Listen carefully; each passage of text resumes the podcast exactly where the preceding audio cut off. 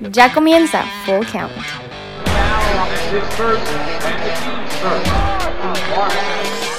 Muy, muy, muy, muy, muy buenas tardes, días o noches. Tengan todos ustedes, sean bienvenidos a un episodio más del podcast de la mejor fantasy de béisbol del mundo, el podcast de Colombia.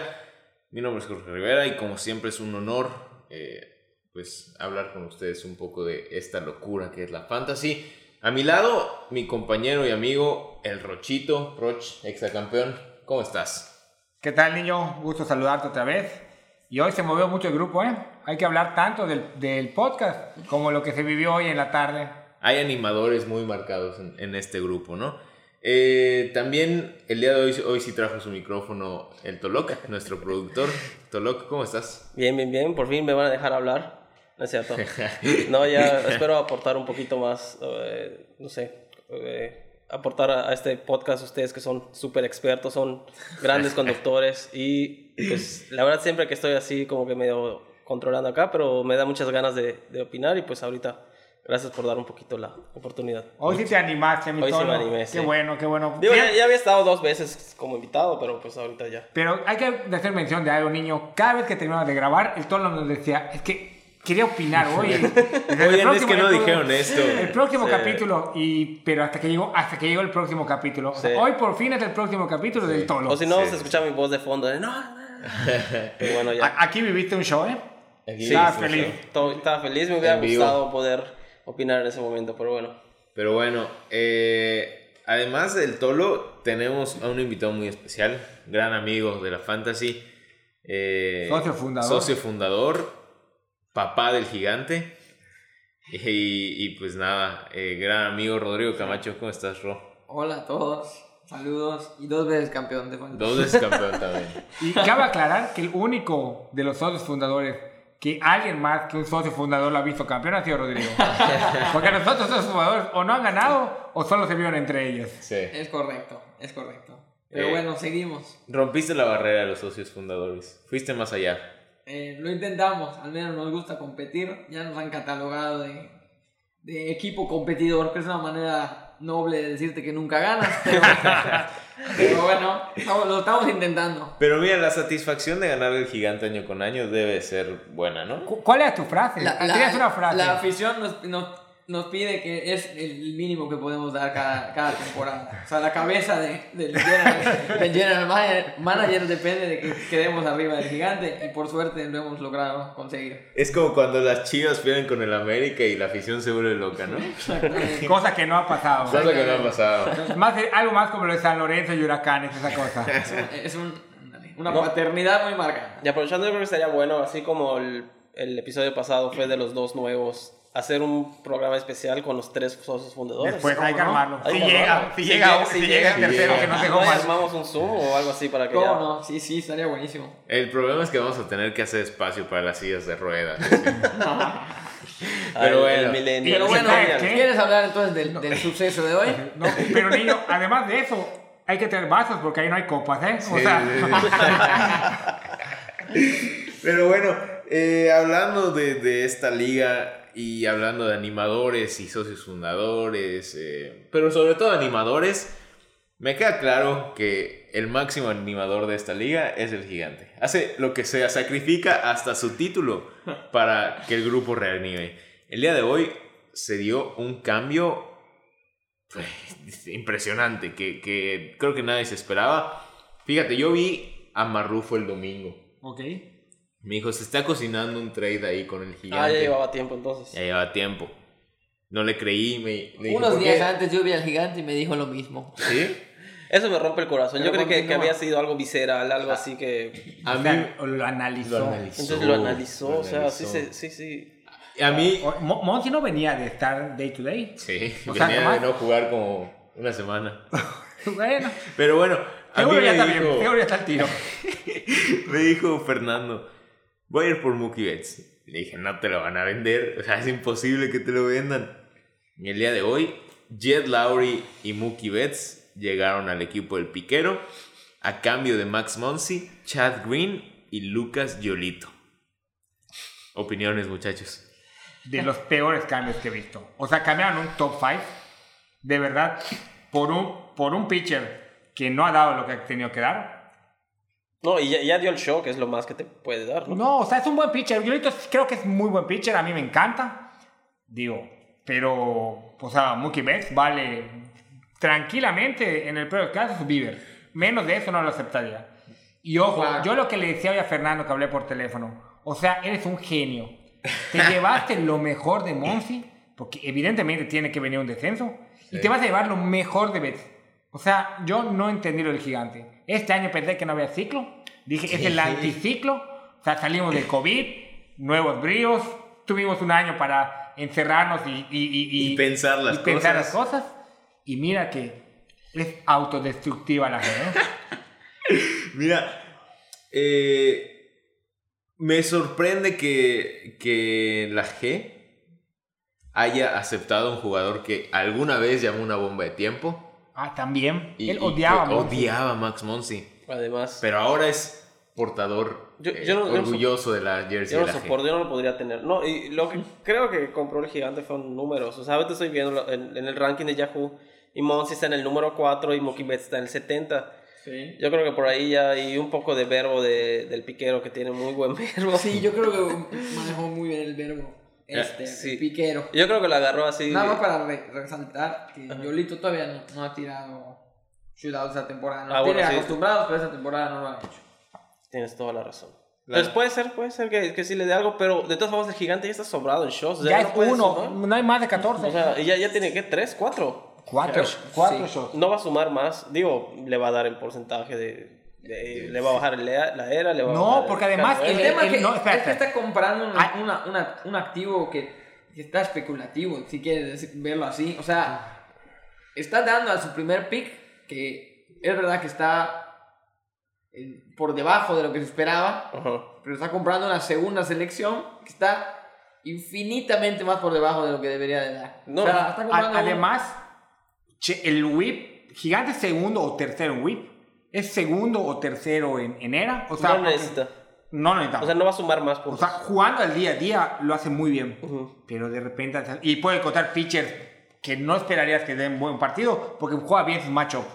Y me sale con esto. Y no solo eso, o sea, el, el fan, este fantasy hay que pensarlo no solo para este año, sino hay que pensar en el 2024 que vas a ver a Max ¿Qué va- Monsi contra Mookie Betts y Exactamente. no va a ser 4 y 70, o sea, Exacto. El- lo que tiene que esperar el gigante es que, que Yolito pues se convierta en el pitcher que se suponía que iba a ser, porque del, viéndolo de- del lado para defender al gigante si hubiera manera. ¿cuántos años tiene Yolito? Abogado del diablo. Yolito es el octavo pitcher sembrado, ¿no? En, el- en el fantasy. No por nada fue la segunda selección de, de Fernando. Regalada, por cierto, también. Pero, regalada también, pero Pero, digo, esa pero la verdad es que no es Mookie Betts, como decía Roche, y con, es la parte en la que más coincido con él, es que cuando mucho te puedas arriesgar con Trevor Bauer, este, no lo sé. de Grom. Es, Es que- claro, es que- es, es es que- otra categoría, pero, pero Yolito, un, un pitcher que la verdad es que tendría que checarlo, perdón, dudo que sea por primera vez top 10 de la, de la- del, del pre-ranking del fantasy, es- no es un pitcher afianzado, digamos, en esa posición, comparado con Mookie Betts, que desde hace 3 años es keeper, ¿no? Más o menos. Sí, no, no. O sea, exacto. No, y además, Mookie Betts era primera ronda. O sea, Sí, o sea incuestionable. Gio- Giolito fue una segunda selección en, es- en nuestro fantasy porque Fernando le apostó al picheo, no porque fue a lo mejor, y al final fue un descarte de alguien. O sea, porque este año ya teníamos keepers. Pero bueno, es un tema que podríamos hablar una hora solo de ese cambio. Claro. Gigante, te equivocaste. Pero lo, lo volviste a hacer, fuiste relevante. Es lo que le gusta. Estás en la boca de todos. Es lo que le gusta. Sabor. Él le da el sabor. No sería la fantasy eh, lo mismo sin la G. Voy a empezar, voy a cambiar mi nombre, voy a intercambiar nombres. Está, está tan traumado con el sabor que él le da el sabor a la liga. En Pero, fin, Aunque venimos, ¿no? venimos a analizar a los 15 mejores bateadores debajo de 25 años según el WAR. ¿Qué es el WAR? Wins Above Replacement. O sea, los que te hacen ganar más o los que te hacen ganar menos. En términos sencillos, ¿no? Claro, aquí hay que tener una, una cosa en cuenta. No sacamos con WAR para tener algún, como siempre se ha dicho, hay que sacar de algún lado la Una idea, ¿no? referencia. Alguna referencia. Obviamente, el valor de la fantasy en el WAR no es, no es No vale, no- en nuestra liga no, No, es un además, factor. exactamente, o sea, por la defensiva le da mucho valor al lugar, que es muy importante. Y a lo mejor en una fantasy, pues la defensiva no va a ser tan importante. Pero bueno, de algún lado teníamos que partir. Sí, para- sobre todo porque en, en la, en nuestra liga nada más considera como el valor defensivo no equivocarte, digamos. ¿no? Es correcto, No ser un jugador sobresaliente en defensiva que existen No. y el WAR lo... Y además el WAR te lo, te lo pone por... Recuerda que, que es una maravilla el WAR, que te lo pone por posición. Claro. Es decir, si ahorita, por ejemplo, que tenemos una muy buena calidad de shortstop, entonces el WAR de un shortstop es muy diferente al de, al de un segunda base.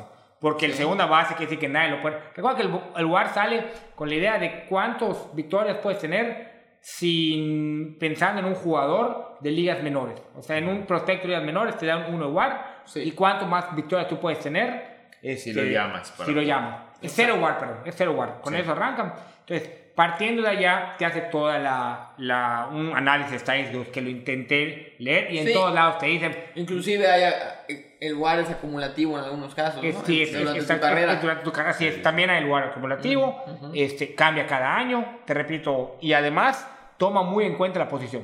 Entonces, obviamente, un error de un shortstop vale mucho menos que un error de un jardinero. Pero bueno, eso podríamos igual otro programa únicamente hablando de WAR, De y WAR, se- sí. me encantaría. Pero bueno, con eso analizamos. Y, niño, ¿cómo está la lista? Y pues tenemos una lista de 15 individuos, 15 chamacos de menos de 25 años que pues están rompiendo la liga en cualquier sentido. Empezamos con el número uno y te cedo los micrófonos, Roch, para que vengas con tu análisis, porque aparte es el jugador que te va a llevar al exacampeonato. Que ya te llevó. Alexa campeón. Falta mucho todavía, primero que nada para Alexa. Esa, esa falsa humildad, ustedes yo creo que ya la saben reconocer. No, no, no, de verdad falta mucho. Llevamos un tercio del, tor- de la, del. Llevamos 60 partidos apenas. Y nos llevas como 30 puntos de diferencia. 15, o sea, pu- 15 puntos a eso Rodrigo. quiere decir que no vas a terminar Sí. llevando a 100. Y Rodrigo es bicampeón. O sea, hay que tener eso en cuenta. O sea, como no, no es Pumas, cualquier ¿no? jugador. O sea, es un, es jugador serio. Son los, De- es, es los Pumas de Hugo Sánchez. Los Pumas ya en 10 años sin ganar. Bueno, Rodrigo ya más de 10 años sin ganar. Sí, esos Pumas, esos Pumas, razón. Debería ser político, Rocha. No. Pero bueno, arrancamos con el, con el Vlad. Eh, las cosas que yo voy a tratar de ir, de ir analizando es primero la edad. Jugador de 22 años. O sea, Yo. es un ciudad niño. En ¿Qué vez de estar hacían, qué hacían cuando tenían 22 años? O sea, Yo grabar un podcast. Ah, todavía estudió la carrera, imagínate. Yo creo que no lo puedo decir en público. Es tercer bate de Toronto. La verdad es que el equipo de Toronto está bateando como loco. Ese estadio de Buffalo es muy amigable para el bateo. Y, este, y, este, y el Junior se ha aprovechado de eso. ¿Qué ha cambiado con el año pasado con respecto a este año? Primero, obviamente, volvemos a lo mismo. La subida de los primeros años de un beisbolista, solo por la parte de madurez, es muy exponencial. Un beisbolista de 27, 28 años ya es muy... Siempre hay sus cambios y sus boss y sus... Y sus ¿Cómo se llama? Y sus... Y sus, y sea, los boss y los, y los que que revientan de repente, pero lo normal es que un jugador de 27, 28 años ya tiene una proyección. El niño, en cambio, los de 21, 22, 23 años, como que esos primeros años se van afianzando la liga, la van conociendo, y de repente tienen ese año de, de punch los que van a ser las estrellas. Y para mí el niño, o sea, el junior, va a ser una estrella. Ya, yo pensé que yo. yo, tú ya eres una estrella.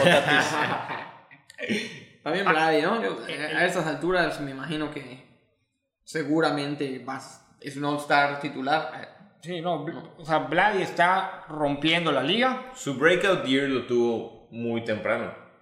Es lo que, es a lo que vas. Lo que no, es que más, que, más que el break allí, o sea, como que todos decían desde que iba a debutar que este niño venía y iba a romper el. Así, así como hablan de. de, ¿Cómo se llama el de, De Tampa? Wander Franco. De Wander De Franco. De Wander Franco, que todos dicen cuando llegue Wander Franco. Y el año pasado yo lo agarré Con- y no debutó. Sin margen de error casi casi. Exactamente, así es. Como cuando llegó Chris Bryan, como Sí. cuando llegaron Harper y llegó Trout. Cuando O llegó sea, Seager. También. También, pero, pero no, no, no Con menos hype. Con menos menos hype, hype, pero- exactamente, con mucho menos hype. Así es, como cuando llegó Ronald Acuña también. o sea, También. son los jugadores que ya esperas desde los, primer, desde los primeros años que revienten. El primer año jugó, jugó poco, o sea, jugó este de. es- o sea, a los 20 años Pero habrá entrado por ahí de junio, julio, ¿no? 2019, ¿no? Exactamente, así es, exactamente. Media temporada puede ser. No, 120, pero no, no jugó tampoco, 120 partidos. Sí, sí. El año pasado jugó los 60 partidos. Sin destacar todavía Sin de desta- todo. Eso fue el tema. Yo me acuerdo que hablaba, yo leí mucho sobre el, el Junior antes. Yo lo hablaba con Rodrigo. Yo quería Eloy Jiménez y él lo agarró. Se lastimó Eloy Jiménez y me cayó el, el, el, Jun- el- el- el Ronald. Qué bueno, ¿no? No, no, Habla- Vladimir. Es, perdón, Vladimir, Vladimir, Vladimir. perdón, perdón. Es que son los tres juniors, Tati, Vladimir y Ronald. sí, o sea, se me...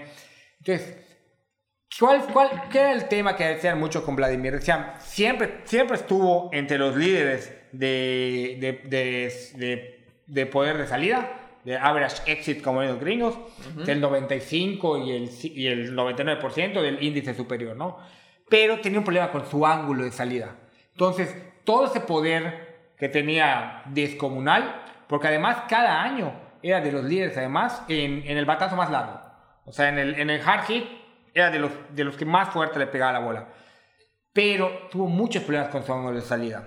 Este año subió su ángulo de salida de 4.6 que tenía, que 4.6, el único otro jugador top que tiene ese ángulo de salida ta- tan bajo como el Junior es de Vers. O sea, que sube checándolos. Bueno, Bobichet, pero Bobichet tampoco es un jorronero. O sea, que eras un jugador de poder, solo de Vers tenía un ángulo tan bajo como el del Junior. Y este año lo ha subido a 8. Subir esos 3 puntos de ángulo de salida lo ha hecho El disparar jugador que su- es. el jugador que es, ¿no? Si bien su Baviva ha estado alto, de 3.31, yo no creo que baje a más de 3.15, 3.12.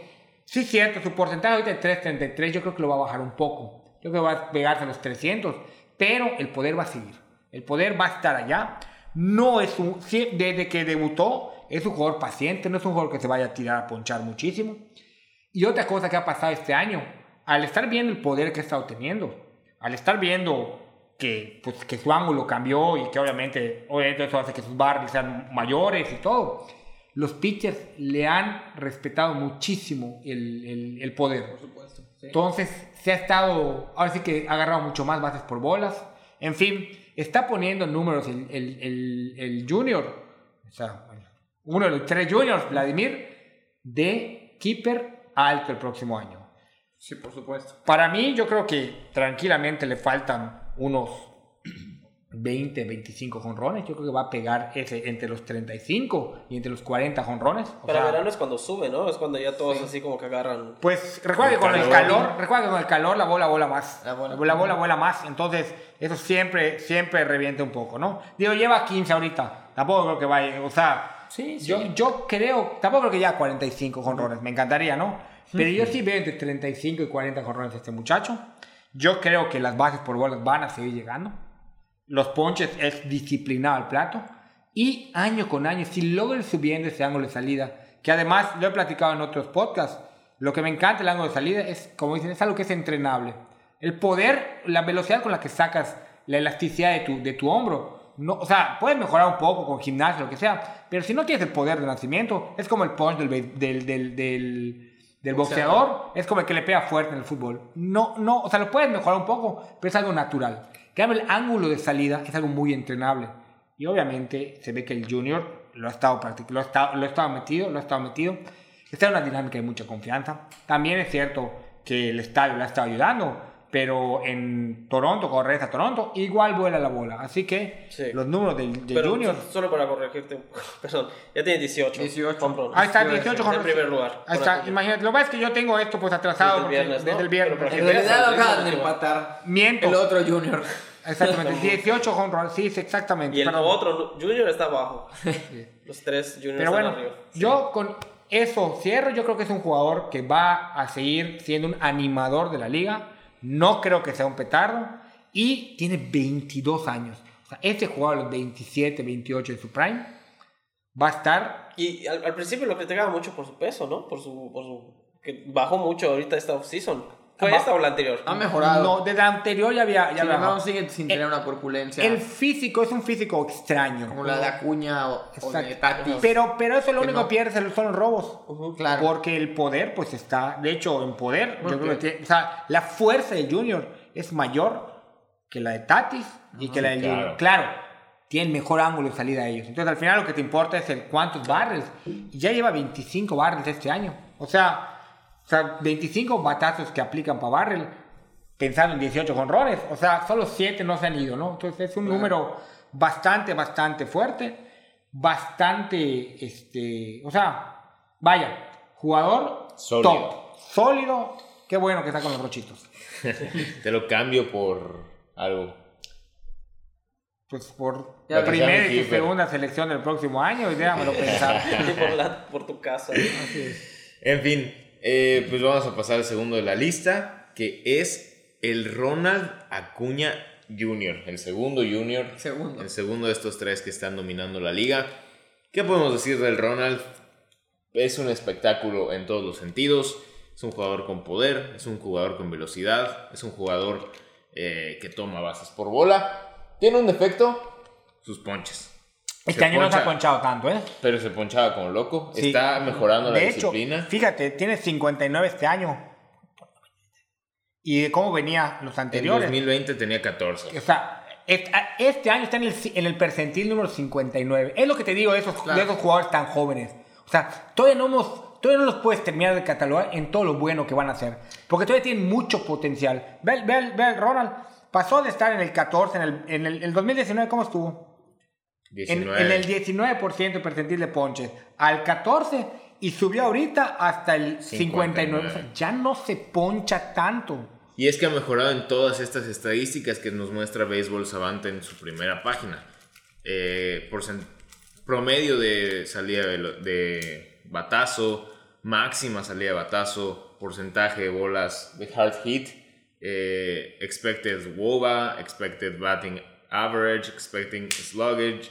O sea, ha mejorado en todo, en todo. Para- Barrel, 98% Imagínate. de los batazos que da son de barrel. No, no, no. No, está chaval. 98% En de el la liga. percentil. Sí, sí, así. sí.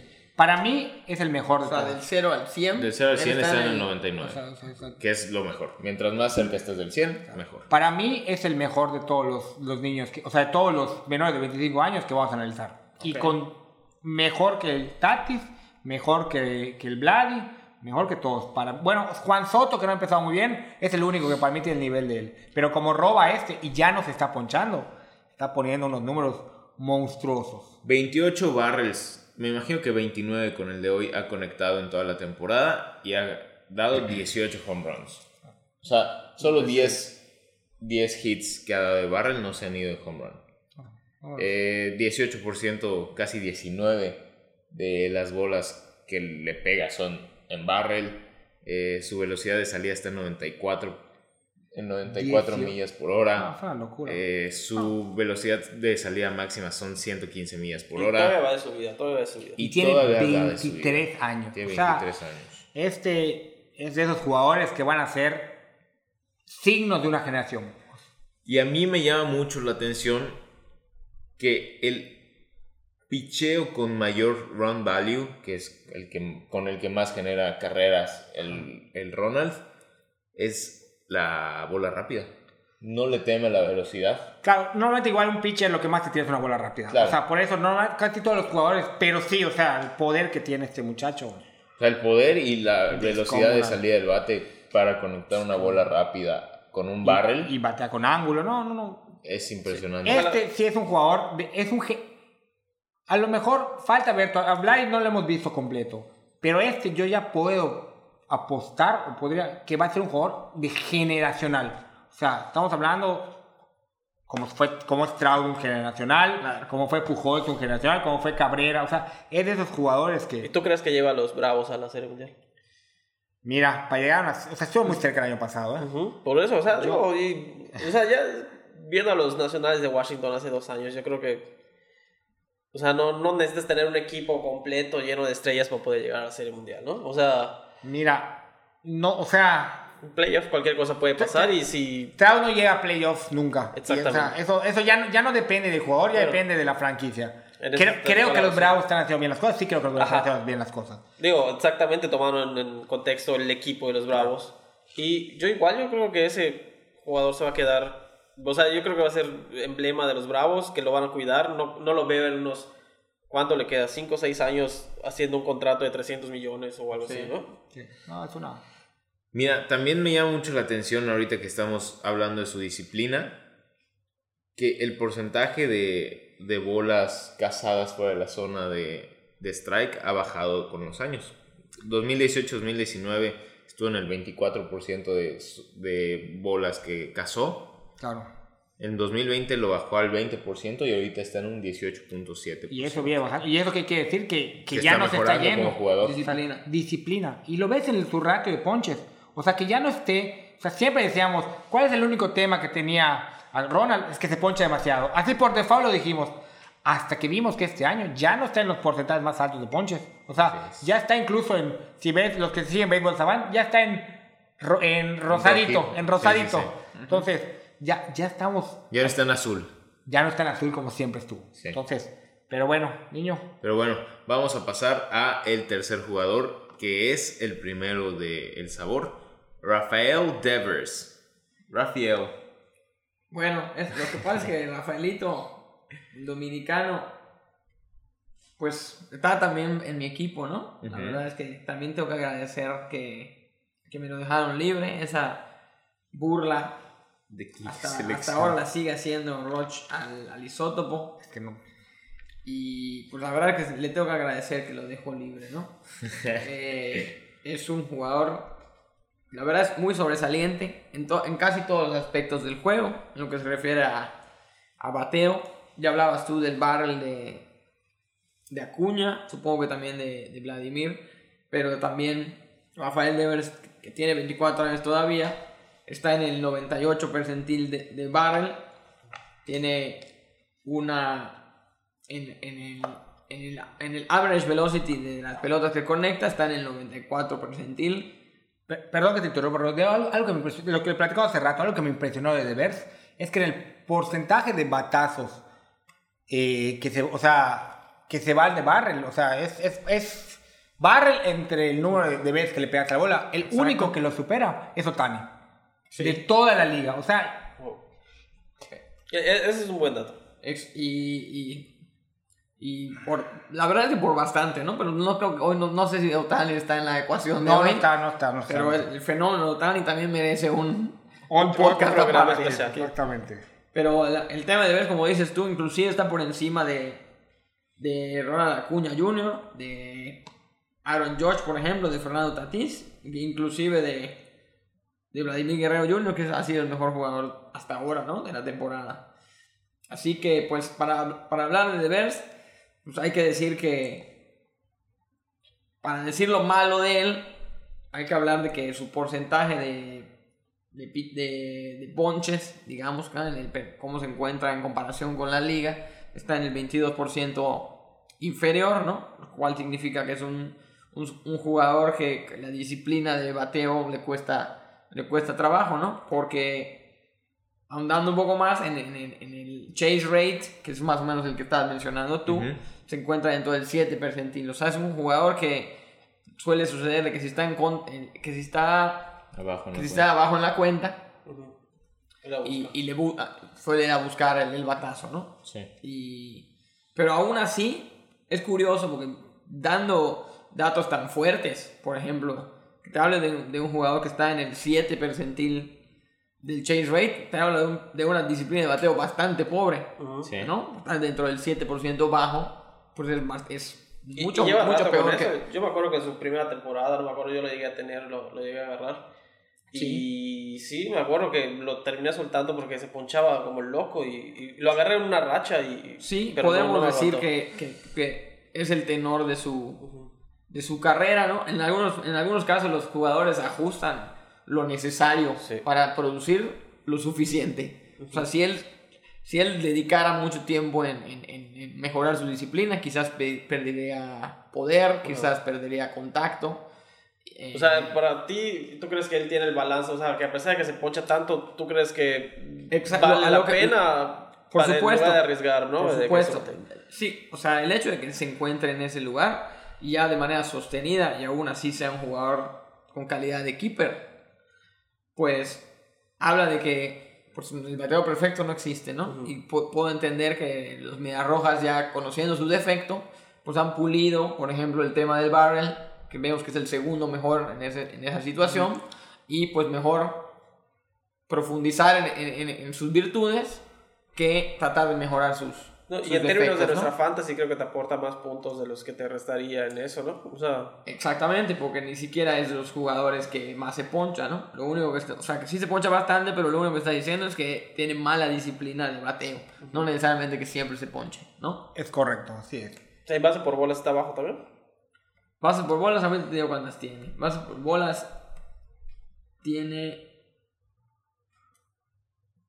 21 bases por bola por, 40, por 65 ponchos, que es elevado. Pero te decía, todo eso para todavía. Y eso en nuestro, en nuestro fantasy, que es el oro. Le, le- hoy sí, le, sí le juega en contra, ¿no? Lo tiene en el lugar 65 todavía, probablemente por esta, por esta situación. Ok. No, y me, me gusta, me, me- acabo de dar cuenta que el, el tenor, que, bueno, lo, lo que comparten los, los tres jugadores que, que ya mencionamos, pues son como del mismo estilo, ¿no? Así como que robustos, latinos. Es la tendencia ahorita, Pues, ¿no? al- Como al menos todos han sido latinos, ¿no? Desde ese lado sí. Sí. Sí. O sea, es, es como Robusto que... el, el Ronald no tanto, pero No, Ronald no. Ronald es un atleta hecho. Ronald tiene cuerpo atlético. Sí, eh, sí, o sea, dentro de... Está chaparrito, pero- Pero, bueno, No, Ronald es alto, ¿no? Sí, no. sí, sí. Sí, Sí. de- digo, no, no, no es como si Alvis, como, no sé... Bueno, o sea... Sí, dentro claro. de, dentro de, de los jugadores del universo de jugadores de béisbol, digo igual y, y ves a Vladimir y seguro es mucho más atlético que, Claro. que muchos. Pero bueno, no, o sea, esa, esa van, van por ahí. Sí, O sea, la latinos, o sea, viene una fuerza latina en el futuro muy cañón. Sí, Pues como verdad- siempre, la verdad es que las- los, antill- los antillanos juegan una pelota, muy- los caribeños juegan una pelota excelente, porque también hay que meter a los venezolanos. Este, pero Bueno, ya pasamos por, Por- el por venezolano. eso- Ronald Acuña es venezolano también. claro, como te digo, o sea, los, los caribeños tienen muy buena pelota. Por eso te asustaste cuando llegué a la reta, ¿verdad? Claro, di facha de caribeño y el primer bat. Pero sabes que allá fue más tu, tu, tu soberbia. Tu disfraz. No, tu soberbia de decir, ¿juegas béisbol? Sí, dijo béisbol. Ya y lo pone. ¿no? Llega con su Lo- camisa a los lo que hace la confianza. Lo que hace la autoconfianza. Lo que hace la Y confianza. además con gente que no conocía. Bueno, no vamos a hablar de eso. El siguiente bateador es Austin Riley, eh, el tercera base de los Atlanta Braves. Bueno, tercera base, jardinero izquierdo. Austin Riley, Riley es cuarto bat. O sea, viene muchas veces después de Ozzy Alves y después del Freddy Freeman. y del De Junior. Freeman y de Del Ronald Junior. O sea, entonces es. Está tiene- protegido. está más que protegido. Porque ¿quién es el quinto bat? Ahorita- Era Osuna, Debería pero, pero bueno, Osuna ya Rip. está, Rip, en, otras, en otras cosas, ¿no? En otras cosas más importantes que tiene que atender. Tiene asuntos Un poquito más importantes. que jugar béisbol. que jugar béisbol. Pero bueno, es un jugador que, que va a tener muchas oportunidades de impulsar. O sea, con esos tres adelante, si no te limpia la base, al menos van a estar allá, ¿no? Sí. Entonces, es un jugador que si bien tiene un poder bastante, o sea, tiene bastante poder, que se tiende a ponchar demasiado. A mí no me termina de encantar. O sea, siento que hay muchos mejores jugadores abajo de él en esta lista. Y, pero, pero, bueno, Pero es, pu- es pura. es puro war. Es Aquí- por eso, es pura suposición tuya, porque si hay algo real, es el war. Exactamente. O sea, Fangraph, y mira, no me rompe la cabeza. Fangraph, ¿cuáles salen? Y, y, y me, salió, me salió el cuarto en la lista, Austin Riley. Sí. ¿Cuál es el tema que tiene ahorita? Ella tiene 60, pensando en el valor de, de fantasy, ella tiene 62 ponches. Eso sí.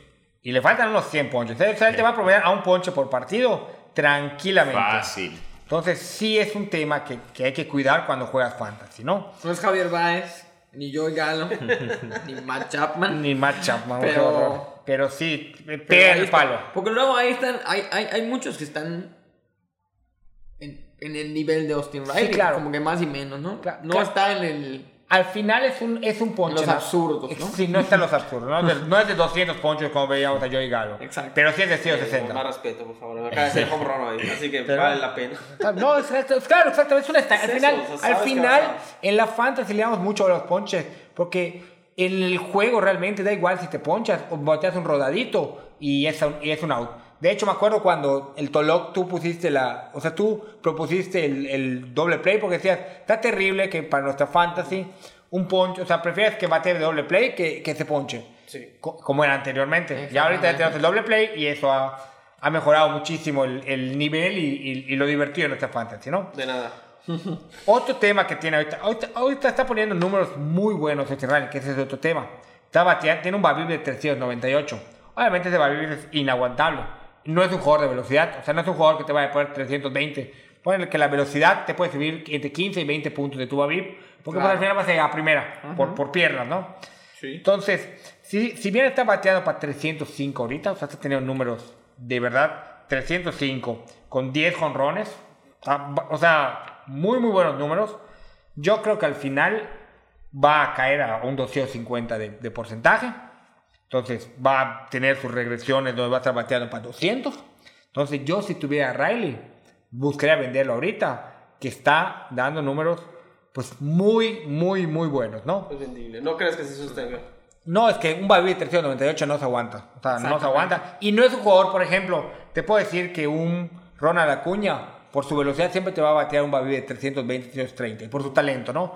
O a lo mejor un Nick Madrigal, que igual es rápido, va a tener- puede, puede tener un Babi alto. Un jugador pesado como Austin Riley, su Babi, si bien te va de 280 y tuvo un Babi excelente ese año, ¿no? Porque, Correcto. porque no es la velocidad. ¿Cu- lo ¿Cuánto que- es el Babi promedio para un jugador 300. promedio? 300. 300 es el 300 número. es la barrera. 300 es el número como que... mágico. Como, como en el promedio de bateo. Así, exacto. Bueno, 300 por el bateo ya estás hablando de un buen bateo. Sí, exactamente. Pero bueno, es lo mismo. pero Más bueno, ah, bueno, sería como el promedio de bateo ser un 270. 300 busca, bus- busca El Babip siempre busca llegar a 300. Cuando se quite si le da el cero. ¿no? El Exactamente. Para me entenderlo mejor. Así es, exactamente. El Babip, se- se- cuando se crea la estadística, busca llegar a 300. Es como que es Exacto. número, su número mágico. ¿Ya Ok. me entendiste? Entonces, este, así como el, el WAR es el, el 0 y de ahí arrancas, el Babip es el 300. Entonces, Todo número por arriba. Así es que, es que- arriba de- del promedio. Estás Claro. pasado del promedio. exactamente. Por abajo estás abajo del promedio. Exactamente, pero hay jugadores, el jugador rápido tiene a tener un, un Babip mejor, porque la, el mismo batazo que hace un jugador rápido puede llegar primero que un jugador lento, ¿no? Sin que sea un error. Exacto, sin que sea un error, claro. Hit, ¿no? Sí, sí, sí. De hecho, Claro. el error no entra dentro del Babip. Por eso. Así es. Pero un batazo, o sea, un infield hit, exactamente, el rápido puede llegar. Tiene un segundo más para llegar primero. Entonces, eso pues se lo va ponderando. Entonces, por allá yo creo que es un buen momento para venderlo. Es Es un- tercer lugar de Babib, ¿no? Ya medio colaborando con tu estadística. Hasta ahorita. Sí. Tercer- imagínate, tercero, o sea, no es un jugador que sea de muchísimo contacto. o sea, de hecho, el año anterior batió para 2.39 y el 2000 y en el y, en, y hace dos años, en 2019, batió para 2.26. Ahorita batió para 305 con 398 Babip. O sea, que esa estadística se va a caer. Sí. Yo creo que es un buen momento de vender. Lleva 10 jonrones. Yo creo que puede llegar a unos 25 jonrones. Le faltarán 15, 16. Nunca ha sido un jonronero, este, ¿cómo se llama? Tan destacado. De los que me tocó, de los de mayor edad, tiene ya 24 años. A, diferencia del junior, ya ves un jugador más asentado. Ya puedes empezar a creer sus números. Al de 22, 23, todavía le falta madurar, faltan muchas cosas, ¿no? No, igual yo creo que los números de los equipos del este de la Nacional todavía no hay que tomarlos muy así, porque todavía están, ellos tienen como 8 partidos menos que por ejemplo el oeste, ¿no? O sea, Claro. y 10 partidos te cambian las estadísticas fácil, Sí, ¿no? totalmente. O sea, es como al principio de la temporada. Así es. Entonces, hay que, habría que ver un poquito ya que se, que se repongan esos partidos, ¿no? Cómo se mantiene.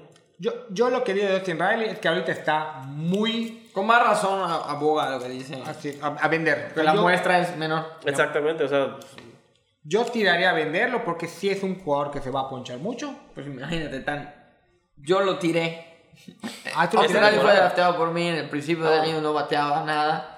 Lo agarra Lesh y lo diene. Entonces, con más razón. lo agarró por Bravo, ¿no? Los Bravos veo que... Pues lo agarró porque estaba bateando y yo lo tiré mal. Pero. Mal tirado.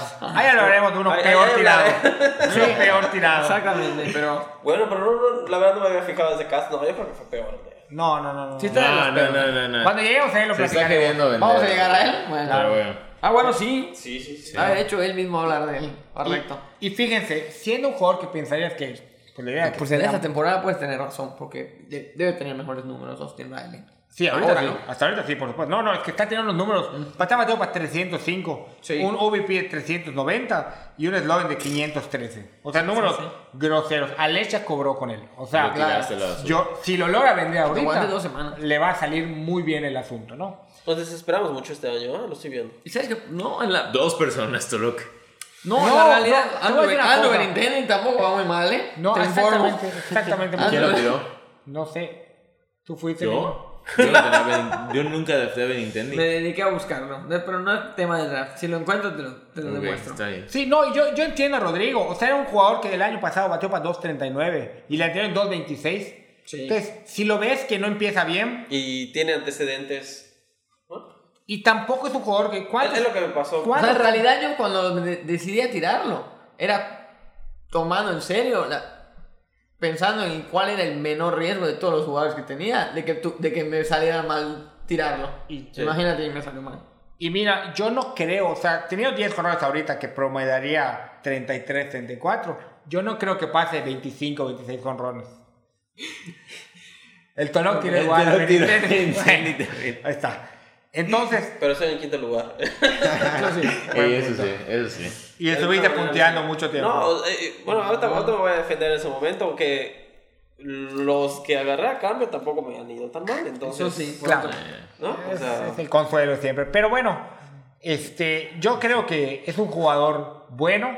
No creo que sea un jugador de época. Yo creo que va a ser un jugador que evidentemente nunca va a ser un keeper. Sí, no. Pero es de esos jugadores que, si bien no creo que sea para tirarlo, porque todos nos podemos equivocar, Claro. este, te va a poner números. Pero también sabes qué pasa con esos jugadores. Que cuando entra en una mala racha, el que se poncha y entra en una mala racha, te, te saca Es el duro. O sea, es duro mantenerlo. Porque ves que no pega la bola y no pega la bola y se poncha y se poncha y se poncha. Y además, ¿cuánto más te puede dar Riley? O sea, ¿qué esperas de Riley? O sea, tiraste. cambiarlo, ¿no? Es un buen momento para cambiarlo, tío, como lo que hizo Fernando con con- Monty, por ejemplo. exactamente. O sea, no es un jugador que vaya a destacar muchísimo en la liga. Su WAR está muy alto. Entonces, pero bueno, como dicen, ese es otro valor, ¿no? Si quieres pasar al Vamos a siguiente. pasar al siguiente jugador, que es Bo Bichette. Bo Bichette, que también se está aprovechando del parque de Buffalo, que también está aprovechando esta explosión ofensiva que es el lineup de los Toronto Blue Jays.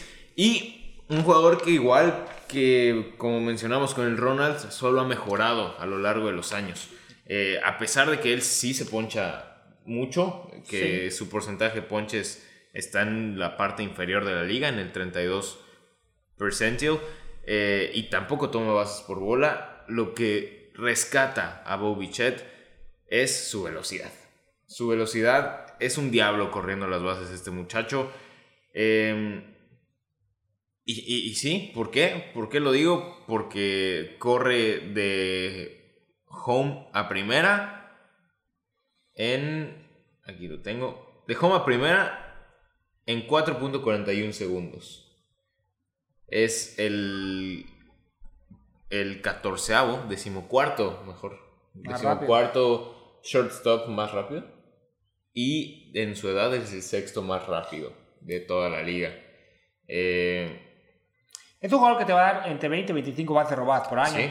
Es un jugador que te va a lleva dar, 7 este año. que te va a dar en, yo creo entre 25 y 30 jonrones. O sea, es una posición complicada. O sea, entonces, Sí, porque normal- normalmente los shortstops son como los catchers, no son así como. Bueno, No, este año está muy bien.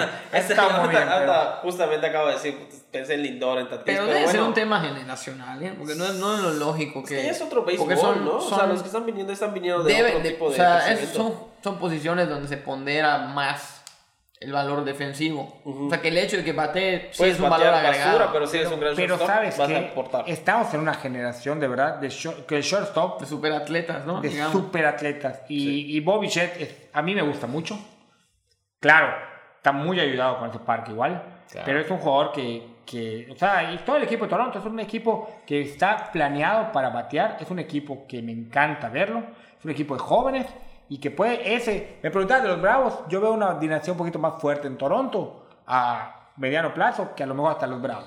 No, y además los de Toronto son, son hijos de jugadores que fueron Eh, eso, estrellas en algún punto. Entonces de ahí también tiene una mística Sí, eh, sí, cae bien. distinta, ¿no? Incluyendo a, a que iba, ¿no? A Billo. Sí, a Kevin Billo, a Bouchet, a Ronald Acuña. No, Valmero, no, Guerrero eh, Jr. Ah, perdón, a Vladi. Y Tatis. Sí, sí, Habla sí. bien. Bueno, Tatis también, pero sí, hay muchos, muchos hijos. Eh, en fin.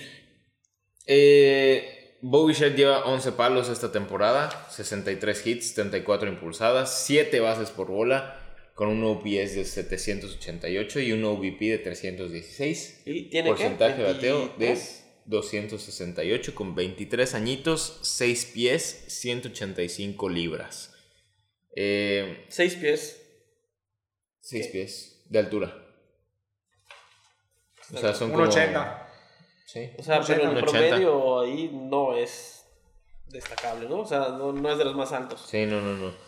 Pero eh, está también en el 96 percentile de exit velocity, en el, bueno, de maximum exit velocity y en el 76 de Pero, velocidad pero de máximo, promedio. máximo exit velocity, a mí no se me hace una estadística que valga mucho la pena. Porque, habla porque le pegaste una vez. una vez, claro. y ahí ya se queda para siempre. y- Exacto. El, el average velocity en el, en el 76. Sin embargo, no hay ningún pelmazo en el máximo, ¿eh? Claro, no, no, claro, claro, Claro, claro, tiro ya. Pero O pues, sea, de chiripa tomaste no un le vaso- pegas el Así, 120. exactamente. Tomaste un vaso más de chocomil y pero no Le refleja pegaste en colorado muy bien a la bola y, Ajá, y voló no, un poco más. No refleja eso. Pero su hard hit es del 90%. No, es entonces tremendo jugador. Es un, es un jugador mucho de contacto y de velocidad. Que te va a sacar dobles de algo que parece single.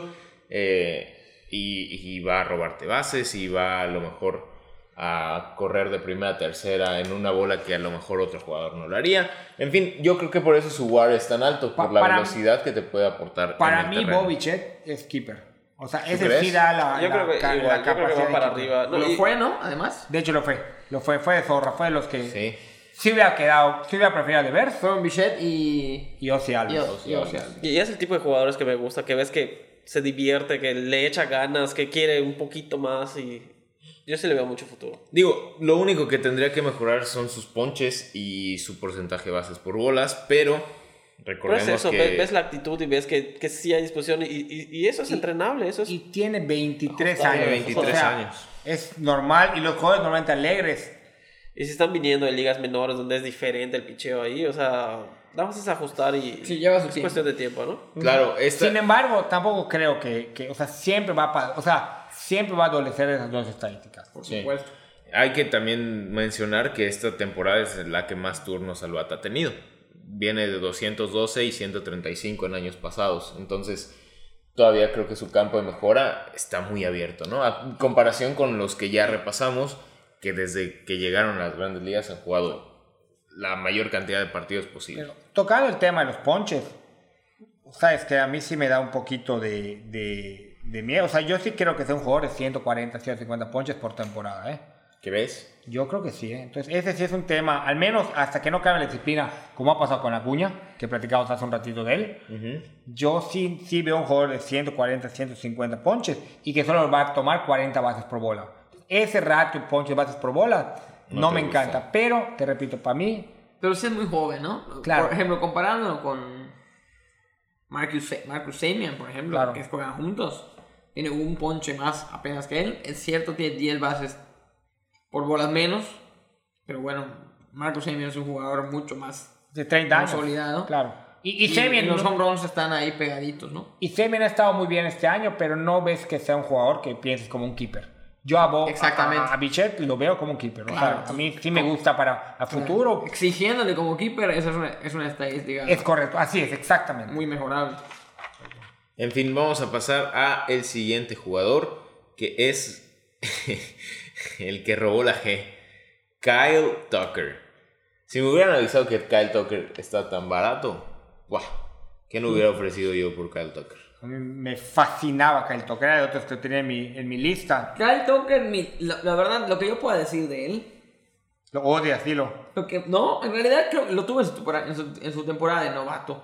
Si no estoy mal. Es de los astros que tienen honor. A mí, no, no porque tenga honor. Por, eh, no, no es lo primero que iba a decir que lo odio. Lo que iba a decir en realidad es que estoy seguro que mi compañero Rochito está más preparado con las estadísticas de Kyle Tucker que yo. Sí, seguro. Pero más bien lo que quería decir es que es un jugador que de- de- lo tuve en ese año de novato en realidad. Recuerdo haberlo subido de NA a su alineación. Y era un jugador que en primera instancia decían, la- decían los, los datos, ¿no? Recuerdan esa época que, era, que iba a dar muchos home runs, ¿no? En un bateador zurdo, en, en- en esa alineación, obviamente iba a estar bastante protegido en la alineación de, Con el tambor. en la alineación de Houston y en ese entonces protegido y con sabiendo los lanzamientos que venían. En- pero la realidad es que su- sus estadísticas avanzadas, que, que de las que hemos estado hablando esta temporada, son tremendas. Tremendas. El único, el único, el único dato, digamos, en la única estadística donde aparece abajo del 50% de los percentiles es la de bases por bola tomadas, ¿no? Y aparte está en el 43, ¿no? Apenas abajito. Y, Y- todas y- las demás aparecen en, en- Y es joven, la, la disciplina viene con la edad, eso también hay que pensarlo. Mientras más edad tienen, mientras más conocen la liga, mejor va, va, va a mejorar su disciplina en el plato. Eso es una realidad. Sí, y por- porque aparte son estadísticas bastante contrastadas, yo, ¿no? Un- uno que nunca se ha parado en el plato de manera importante, a veces le cuesta trabajo creer cómo alguien que se poncha mucho también toma muchas bases por bola, yo siempre lo digo. Porque digo, ¿por qué te ponchas si se supone que ves bien la bola, no? Entonces, el, el- en, el, en el percentil de, de ponches está en el 82% de los buenos, ¿no? O sea, no es un jugador que se ponche tanto Kyle Tucker. Tiene 46 ponches esta temporada. Perdón, tiene 38 ponches esta temporada. Mejorando lo que hizo la, se- la, la temporada pasada. Mira, justamente estoy viendo ahorita que ha jugado exactamente los mismos partidos de temporada regular del año pasado a este. Y pasó de 46 ponches a 38, ¿no? Me- me- mejoró en 8 Mejorando. su estadística. Que para una muestra pequeña, pues sí pinta No, bastante. Pero aparte, porcentaje es bastante. Claro, No. aparte subió eh, en, en sus bases por bola. Entonces es un jugador que podríamos decir que su techo es difícil de, de pronosticar ahora. Para mí es keeper, ¿eh? O sea, es, es talento keeper. De hecho, estoy checando su Baviva hasta ahorita, está en 2.63. O sea, ya ha estado bateando. Cuando lo vendió Zorra, habrá estado su Baviva en 2.38. Entonces, son cosas que tienes que analizar antes de comprar y vender. O sea, solo le digo, checa su Baviva. O sea, si no quieres checar lo demás, no te preocupes, checa su Baviva. Si está muy bajo, estás, estás Comprando barato. Estás comprobado, exactamente. Yo creo que es un jugador que además de, de varias herramientas, o sea, tiene velocidad, es un jugador que te puede robar unas 20 bases por bolas al, al año. Es un jugador que te puede pegar tranquilamente unos 30 jonrones. Entonces, sí es un jugador con mucho valor de fantasy. Si bien, sí es cierto, los ponches es un problema, pero es una estadística al final del día. O sea, entonces, creo que a mí, me te repito, a mí Kyle Tucker me encanta. Ya he tratado de ir por él y no me lo han querido soltar. No para que sea keeper en mi equipo, porque creo que sí prefiero a los otros que tengo. Pero es un tremendo jugador. Y ahorita no creo que el gigante lo quiera soltar. El gigante lo No, tiene, no, ya, no. 2.60 y- 2.63 ahora su Babi. Es el top 26 de los de más bajos. Babi. En fin, vamos a pasar ahora al siguiente eh, bateador. El número 7, Ozzy Alvis. Pues Ozzy Alves. Keeper también en esta liga. Es, es algo que, no, que yo no he entendido cómo lo hicieron keeper. Si bien es un buen jugador. O sea, hay que, hay que partir que una cosa es ser un muy buen jugador y otra cosa es ser un keeper. O sea, no es un mal jugador Ozzy Alves. Es un jugador que tiene contacto. Es un jugador que, que está en un equipo que tiene mucha... O sea, va a notar mucho el equipo. O sea, tiene muchos pros al final del día. Pero no es un jugador diferente. No es un jugador que vaya a ser diferencial. Y eso, y ese es un tema pues que hay que, que hay que tomar en cuenta, ¿no? Sin embargo, no deja de ser de los. ¿Qué número es de nuestra lista? 7. El, ci- claro, Los exactamente. siete jóvenes con mayor alto. Sí. War. Pero, pero es un jugador que a lo mucho, o sea, estás pensando en 25 jonrones, 12, 15 bases robadas. O sea, estamos hablando de que, de que su average exit está en el 52%. Si bien es un jugador disciplinado, eso para la edad vale la pena. O sea, no, no es un jugador que se vaya a ponchar muchísimo. Claro. Es un jugador que tiene un, un ángulo, lo que sí tiene muy bien, o sea, es un- su ángulo de salida. Jugador de 21.8%, o sea, sabe pegarle la bola para que levante. Y eso le ha ayudado mucho, porque sin tener tanto poder, ha podido, o sea, ha podido pues tener algunos, o sea, más de lo que esperarías de barrel, ¿no? O sea, teniendo, teniendo un 52% de average exit, está en el 68% del barrel. ¿Por qué? Por su ángulo de salida. Claro, ¿cuál es el tema? Que como le falta poder, este, teniendo 19 batazos para Barrel, solo tiene 9 honrones. Porque le falta power. Claro. Entonces, allá está el tema a mí que me te- no termina de encantar con Ozzy Alves. Pero creo que también, como lo mencionábamos con Bobby Shedd, parte de por qué está aquí y por qué tan, es tan alto su guard son, es su, su, su corrido de bases. O sea, Sí, pero a ver, a ver, sí, pero, pero claro. lleva hasta ahorita 5 bases robadas. dos menos que Bobby Shedd. Pues tampoco entonces estamos hablando de jugadores Bueno, no, diferenciales. sí, No, no, pero- a- al fin y al cabo es la temporada donde menos se han robado bases en la historia de, de Claro. League Baseball. Claro. O sea, partiendo de ese punto, ya valen más las bases robadas que antes. Sí, pero a y, lo que y voy. tienes que tomar en cuenta que su velocidad de home plate a primera es de 4.14, cuando la de Bo era de Na- 4.21. nada más piensa una cosa. Una cosa es tu velocidad de primera, a- de home plate a primera, y otra Claro. es tu Saber capacidad de Claro, robar bases. claro. O sea, no es un jugador que robe muchas bases. O sea, digo, sí, digo, robar 15 bases es un número válido, pero no es un top. O sea, no. Vaya, hay jugadores como Merrifield. Claro. Que lo agarras por. O sea, yo no, no te hablo de un Trea Turner, que ya estás hablando de uno que es completo, tiene con poder y todo. Pero un chico, o sea, si los tomas por sus bases robadas. Si Ozzy Alves lo tomaste por sus bases robadas, te va a cumplir, Claro. pero no va a pasar mucho más. Pero me llama mucho la atención que. Y, y- y justo por esto rescato lo de la velocidad. Por esta estadística del, que se llama Volts. Que es. eh, está un poco complicado de, de explicar. Pero es cualquier sprint que haga un jugador en el que al menos sean 30 pies por segundo su velocidad proyectada. O sea, Está es- bien. es súper veloz. Está y bien, eso creo que se refleja en el WAR. eso- No tanto en la fantasy. Es, sí está bien, pero a lo que voy, si tienes que traducir eso en resultados. Si el tema es que no lo he estudiado, ¿eh? voy a tratar mi, mi- voy, a, voy a- voy a- voy a leerlo, ¿no? Voy a tratar de leer al- algo de lo que dicen de eso. Porque a lo mejor sea una cuestión de que tiene que entrenar, pues, su salida de, de, de, de- de- de primera a segunda. Porque no es un jugador que robe. O sea, Sí. de verdad, sus números no son de un robador. Sí, no, creo que esta, estas estadísticas te hablan de un jugador que de primera te puede llegar a home en un batazo muy largo, ya sabes. Pero son muy pocas Y eso es lo que aporta el No es como que algo que en todos los partidos No, claro. tengas esa oportunidad Claro. dependiendo igual de tu equipo, del pitcher, lo que sea. Entonces no es algo que todos los días te aporte. Del brazo siento que es una estadística que No es un jugador que, No, no, o sea- es un jugador que sea top en robe bases. Sí, O sea, no, no, no. es un jugador que sea no top en vas jonrones. que llegue No, rapidísimo. primera. posición. No es, no Sí, es, te repito, no es un jugador que es top en, en jonrones. No es un jugador que es top en, en, en- en- bases robadas. No es un jugador que es top en, en average. No es un jugador que es top en OBP. No es un jugador que es top en slugging. En Entonces, carreras anotadas, sí. en carreras anotadas sí está Con el apoyo de su equipo. Claro, exactamente. Tampoco Por es, eso- es, es el segundo mejor es segunda base en, en impulsadas.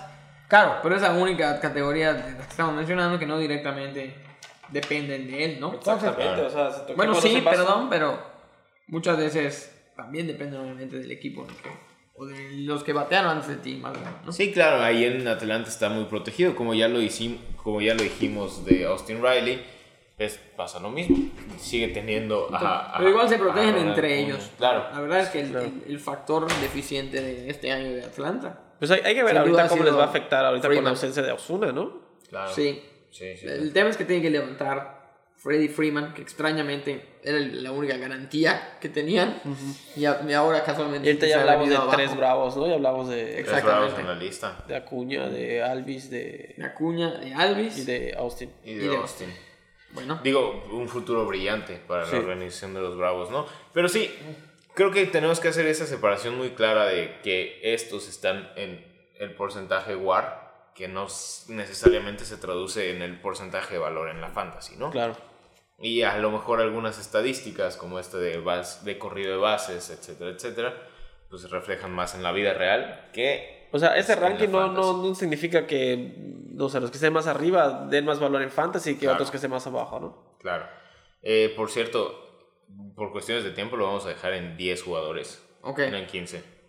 Porque ya llevamos ¿Quién va? 58 minutos Perfecto. y, y todavía no terminamos. Eh, el 8 es Jordan Álvarez, otro tramposo en la lista de... Pues No sé, yo siento que para haber sido tan tramposos, yo creo que todos están reaccionando bien, ¿no? O sea, Altuve ya agarró su nivel. O sea, digo. o Pues el año pasado estuvieron a una victoria de la Serie Mundial otra vez. Por eso, Tramposos. o sea, así que tramposos, Y esta tramposos. temporada pues que- nada va a estar abajo de papá. Yo creo que nada más es pretexto de los Dodgers para No, oye. justificar. No, no, no, en realidad yo siempre puse el tema de juicio. La verdad es que es tema de otro, de otro podcast, ¿no? Pero, ¿por qué, nos, ¿por qué pueden mantener sus números Exactamente. sa- sa- habiendo saber, sabiendo cuál es el picheo que venía? ¿Cómo es posible que, que se pueda seguir siendo bueno cuando aparentemente eso era lo que Ya sea te bueno. hacía ser exitoso, ¿no? Claro. Digo, es tema de análisis, es tema de es otro de- de- Sí. podcast. Pero, Pero- ¿qué dice Jordan? Jordan Álvarez, eh, 23 años, está en... Tiene un poder impresionante, tiene un poder eh, que, que- que muy pocas veces vemos. Eh, este, este año tiene 8 home runs, 30 impulsadas, 298 de porcentaje de bateo, eh, 859 de OPS, 514 de slugging. Esto en 181 at-bats. Está en el 94% de maximum exit velocity, pero en el 68% de promedio de exit velocity. Y esto me parece que es por su porcentaje de barrel. Eh, solamente ha tenido 16 pelotas para barrel esta temporada en 130. ¿Y cuántos han ido de? Porcentajes. ¿Cuántos comprones tiene?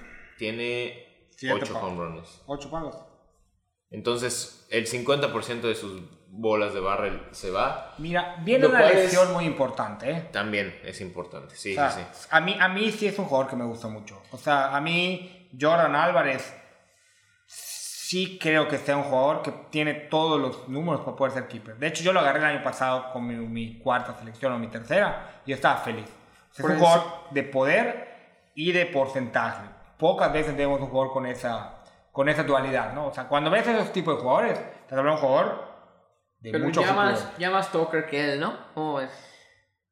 Eh, creo que tiene más techo Jordan Álvarez. Ok.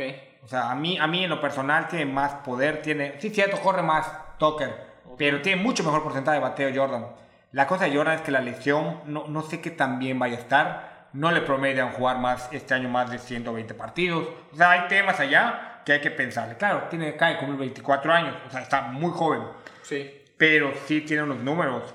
A mí en lo personal, te repito, el techo de, de Jordan se me hace más alto que el de Kyle Tucker. Claro. La verdad a mí no me encanta como jugador porque siento que es este jugador de poder, bateador designado que no te aporta muchísimo más. Pero ¿Qué no te aporta si batea por porcentaje igual? No, pero, pero, o sea, podrías encontrar un jugador un poco más veloz, un jugador que tenga Pero- un poco pero- más de herramientas. Pero ¿qué, qué herramientas? Sí, No, no. solo es designado, ¿no? Es designado. A los Claro. 24 años es designado. Ese es el único tema que podría es- pensar. es un poco pero, pero fuera de eso, o sea, mm, hay que entender una- la velocidad. Aún así, sin jugar en defensiva, está en el top. En top el top de War. de War, ¿no? Eso sea, te habla de algo. A- yo- al revés. yo a lo Dice que- mucho. Sí, yo a sí, lo sí. que voy, temas que sí no me gustan. Él no, no llega a tomar muchas bases por bola, porque eso al final. el 4%. Claro, Sí. pero al final, ¿qué son las estadísticas que no te puede dar él? No te va a dar bases por bolas y no te va a dar robos de base. Pero al final, repito, la velocidad, hay un punto. ¿Qué pasa? Hay, hay estadísticas en cualquier deporte donde hay unos muy top y el resto, si no llegas a hacer eso, es igual al resto. O sea, no hay mucha diferencia entre que robas 5 bases y que robas 0 bases. No hay. La verdad es que al final en el juego, si no eres un jugador que roba 20, 20, 25, tus números se difuminan. Sobre todo en ligas como el béisbol, que son 162 partidos, ¿no? Exactamente. Entonces, a mí, Jordan Álvarez, vamos a ver cómo regresa la lesión, porque no fue una cosa tan tranquila, pero sí es un jugador que tiene mucho talento. Y, y tú decías que era de los pocos astros a los que el tambor no les había afectado. Bueno, es que era un niño, él no estuvo en la, en la tamboreada, no, Claro. ni siquiera estaba. Entonces, o sea, no, no le afectó porque no le tocó el tambor. Igual Bueno, en el último año El último año sí, y que Fue año de novato, ¿no? Fue año de novato, que entró a medio año, de hecho lo tuvo a mil veces. y tuvo números groseros. Tambor. Pero bueno. Eh, vamos a pasar a el siguiente y penúltimo jugador en esta lista. Gleyber David Torres. No me. Perdón, niño. A mí me gustaría analizar a dos más. Ok. Porque por tiempo nos va a dar para más Gleyber David, Juancito Soto, que es otro monstruo, Ok. y el Tati Jr. Ok, Serían los me que me gustaría y ya con eso cerraríamos. Está bien. Ok. Eh, no sé si me puedes ayudar con las estadísticas ahorita. Gleyber David. Torres. Ahorita te Lo analizamos entre todos, pero en bueno. la pantalla. ¿Por qué lo tiraste? Cuéntanos. Ay, Pedro, aquí vamos a hacer más que analizarlo. ¿Cuál fue tu decisión para tirar a Gleyber David? Eh, como dijo Rodrigo hace rato, ¿no? O sea, vi las estadísticas del año pasado, le fue mal. Yo nunca Sí. Sí, fue un mal Te lo puedo contar. de- le No, estaba yendo re Tú mal. tuviste keeper. Yo tuve equipo. Y aparte, sí, sí, sí. ¿no? Fue un mal año. Y, y- y la verdad se me siento un poco cínico porque igual molesté mucho al niño cuando tiró a Jock Pederson. que agarré la basura y ya los resultados. Pero bueno, como les decía, ¿no? la verdad creo que lo agarré por un pitcher de Detroit que la verdad no me ha ido tan mal. Pero bueno, ahorita sí ya, ya despertó el niño este Gleyber. Eh, sí fue un error. Si pudiera volver al pasado, sí lo, sí lo mantendría. Ya subió un montón. Pero Tam- Tampoco es un jugador que se ponche mucho. no. En, es- pero- ¿Sabes qué pasa? Yo creo. es que era un punto en, en- en la liga que estaba empezando que yo no me la estaba creyendo que estaba yendo arriba. O sea, me sentí sobrado. Todos los demás jugadores les estaba yendo muy bien. Eh, quise reforzar una estadística de picheo que me hubiera ayudado a, a subir más, ¿no? Entonces, para mí fue una decisión, una decisión muy fácil. Por eso ni siquiera lo intenté hacer trade. O sea, ni siquiera me pasó. Creo que nadie había hecho trade en ese punto. Ok. Fue muy temprano la temporada y ya después sí, ya. Sí, porque es un jugador que toma bases por bolas. No se Felicidades, poncha. Chop. La verdad es que sí le ha faltado poder. Creo que ya tres jonrones en todo el año. Pero es que es un jugador que está so- estuvo sobreestimado en su poder. Yo creo que Sí, ese es el fue problema Así es. Todo es Está que te- te sobreestimado. va a pasar a ti Fue y a mucho ti. mercadotecnia. Esperas mucho más poder de Gleyber Torres, pero, Pero- pero no pero a bueno, porque es de esa generación, En el ¿no? De- de 2019, Arjona. con 22 años, sacó 38 palos. Exactamente. 13 fueron contra los Orioles. Y en el, y en Yo no el- sé qué pasó. Y en el Pero no- no- 2018, no hay con sospecha 21 igual de los Yankees. años, fue un 24 palos. Es que tiene que haber sospecha. O sea, no puede ser que pase de algo eso sucedió. al 2020 fue 3 palos. En, 60 en, en 42 partidos. Y, Claro. Y este año en Lleva tres. 51 lleva 3. O sea, y ves. Sí, es muy notorio. y, y del equipo en general, ¿no? O sea, cuarto lugar los Yankees. No, entonces el tema contigo, contigo habrá sido que en realidad lo que estabas viendo en la realidad de tu expectativa fue tanta la distancia, un poco por despecho, lo- lo porque no es un jugador para tirar, ¿Qué- qué? pero sí es un jugador que no te estaba dando. Pero No me estaba dando lo que lo quería en ese esperaba. Voy- momento. voy a hacer- Según yo, voy a hacer me iba de- a sacar la lotería con ese pitcher que agarré y... Voy a hacer, voy a hacer un poco de abogado del diablo aquí y apoyar a mi amigo el Tolo. Viendo sus números, que no los vio, que es lo que sí me molestó y se lo dije, ¿por qué no viste sus números de tirarlos? O sea, la verdad es que el Barrel está al 23. El año pasado dio tres palos, lleva tres palos este año. O sea, ya pasó a ser un jugador que a lo mejor este, todavía le proyectan 17 en lo que lleva el año, lo que falta el año. Yo no creo que, que o sea, lo si le alcanza ¿no? a llegar a 20 jonrones, bueno, sería un error de- del Toro, ¿no? Exactamente. Bueno, bueno, Sin embargo, no te está.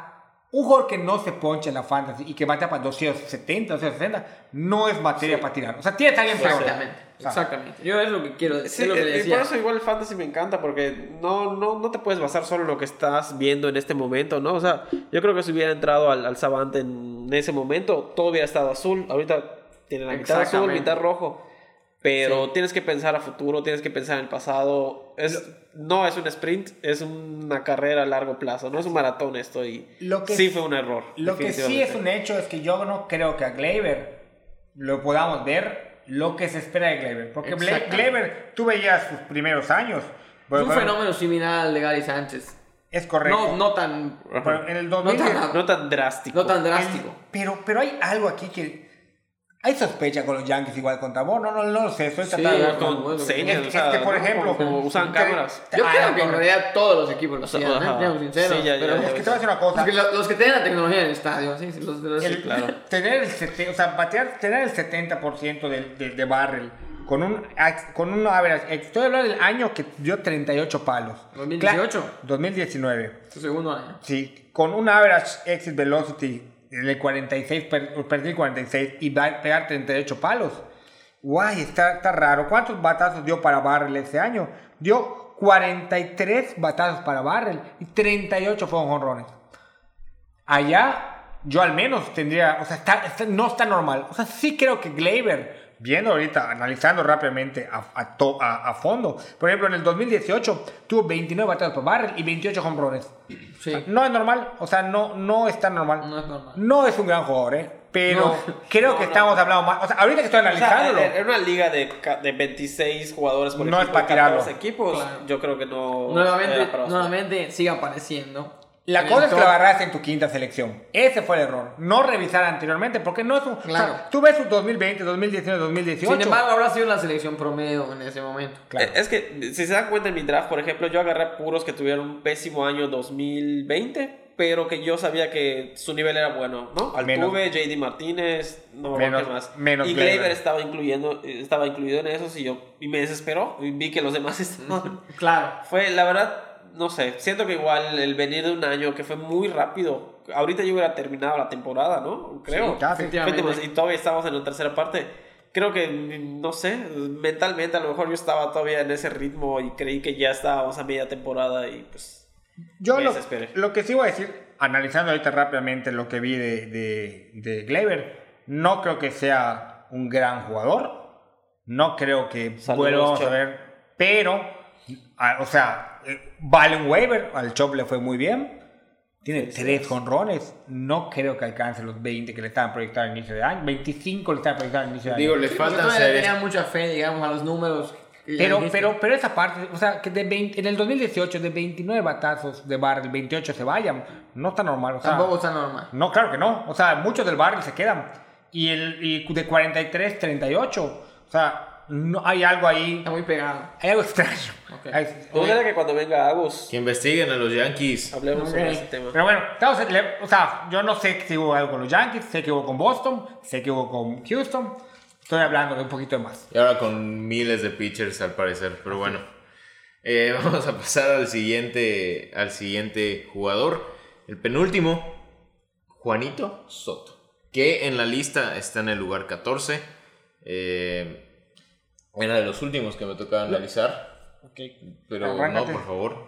Pero, Digo, Juan Soto esta- estaba en los, en los últimos porque no empezó del todo bien. Entonces su, su WAR no estaba muy bien, pero es otro pelotero que a mí, te repito, de todos los que hemos hablado, los dos mejores para mí han sido Ronald Acuña y Juancito Soto. Qué bárbaro, qué jugador. Lo Soto. Es un, jugador, es un bateador de cinco herramientas. Es.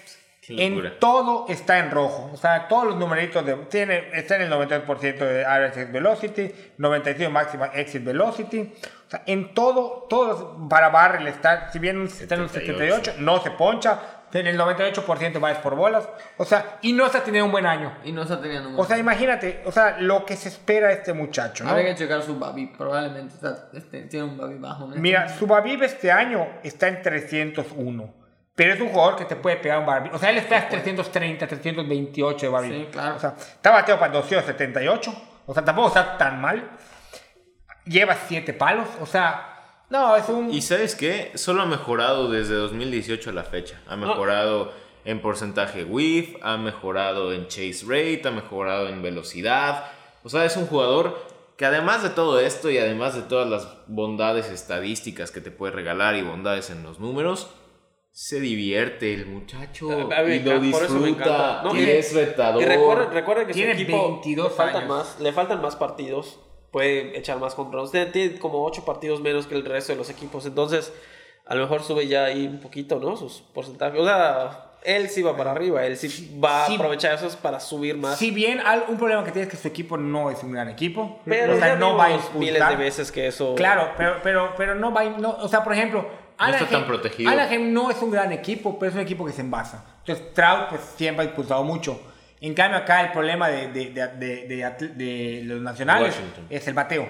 Y tener a DeGrom a cada rato. Es, es- y tener a De Grom. es, o sea, es buscar el hilo negro a alguien que es sinónimo de perfección. O sea, es un jugador, te repito, para mí es un top 5 de la liga. Me, me fascina. Siempre he dicho que Torres toma muy buenas decisiones. O sea, digo, a- se ha equivocado de repente, pero cuando agarró a Juan Soto el año pasado tan alto, de hecho fue creo que la cuarta selección, o cuarta selección fue Juan Soto. Yo dije, wow, o sea, me encanta, no sé si tan alto, pues no se equivocó. Para mí, No, y venía de una temporada donde ganó la Serie Mundial, ¿no? Vladimir este año. no, para mí es mejor Juan Sí, Soto. no, no, claro, pero tuvo, digamos que había tenido menos tiempo de demostrar Juan Claro. Soto, era más, era más arriesgada. Pero tuvo Pero- un excelente playoff. No, ¿no? salió perfecto. Le No, salió perfecto. No, Juan Soto es para mí, te Sí. repito, junto con Acuña Junior, los dos mejores jugadores de esta generación. Sí. Y es que nos falta el, el último por analizar, mi querido niño. Pues vamos a pasar a él de una vez. a tu tocayo. El niño Fernando Tatís Jr. Que ya no hay playeras de él en ningún lado. Que hay lista de espera de cuatro meses para comprar playeras en San Diego. Portada de MLB The Show. Portada de MLB The Show. eh, firmó la extensión de contrato más larga para un jugador eh, en, en las grandes ligas. la más millonaria también. tanto, ah, o sea, ahí sí. Y nada más, por- como último comentario, que debería considerar dejar de jugar de shortstop. Sí, hombre, debería- qué, mal- qué malo es. Muy bueno. Pero, Como único malo, ¿no? Podemos decir de él. y yo creo que por eso no se encontraba en el top 15 WAR. Por su Probablemente. Se defensa. poncha, así es, claro, exactamente. Su defensa y que se poncha mucho. Eh, tiene, está en el 31%, bueno, te- te- te- 31% Arriba del 31%, ¿no? De- eh, de ponches en la liga, que es bajísimo. 38 whiff. en el chase rate, 10 en el whiff. O sea, muchos de los swings que hace son en vano, muchos de los swings que hace son con aire. Y, y- y bueno, sus outs above average también están en el 2% de la liga, que es horrible. A, ¿no? diferencia de Juan Soto, que por eso para mí Juan Soto y, y Ronald Acuña son los mejores peloteros al final del día. Si bien este tiene, ha estado con más poder, pega- ha tenido más hombrones, porque sí tiene descomunal, este, este sí tiene, sí tiene debilidades. Yo a Juan Soto y a Acuña Junior le veía antes lo de los ponches como una debilidad, que lo ha estado corrigiendo. Claro, es otro muchachito este, o sea, tiene mucho margen de maniobra, tiene 22 años, puede mejorar la parte de los ponches como la mejora Acuña Junior, pero pues es verle ahorita la parte, la parte complicada, ¿no? Claro. Pero, pues, ¿qué, qué podemos decir de este muchacho? Además, Yo como rival divisional, fanático de los gigantes, lo odio. No es cierto, me encanta verlo. Me gusta mucho ver los partidos de San Diego. Es muy Sobre todo cuando hace error. ¿Ah? Sobre todo cuando hace error. Exactamente. Bueno, si es contra Dodgers, no. Pero a mí me encanta esa división ahorita. De, de- de- me gustaría tocarlo luego en otro tema hablando de otras cosas. De esta división del oeste de la nacional. Creo que la diversión, es la división más divertida y no sé, más Es la diversión, no la la diversión. diversión del oeste de la nacional.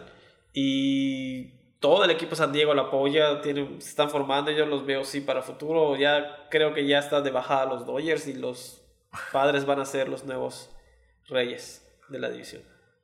Eh, bueno, después de ese Todo lo que sube no tiene sé que qué bajar. voy a decir, pero no, es, es divertidísimo ver a Tatis, es divertidísimo ver cómo se burla de Bauer, cómo, Eh, eh, me, gusta, me encanta esa rivalidad totalmente. Pero lo han hecho todos muy, sus muy palos. profesional. Sí, o sea, muy- muy- sí, entre los y dos han entendido que juego. Sí, y, sí, y sí. los dos saben a lo que va. Igual ahorita con Acuña, ¿no?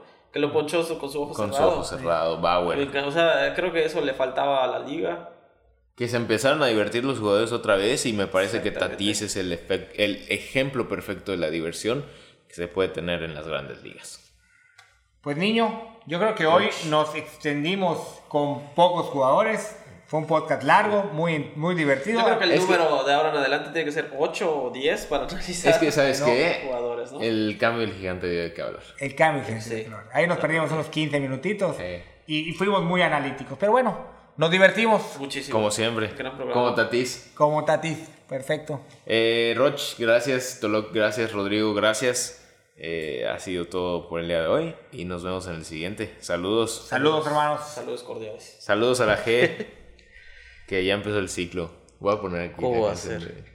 el Ah, el inicio, ¿no?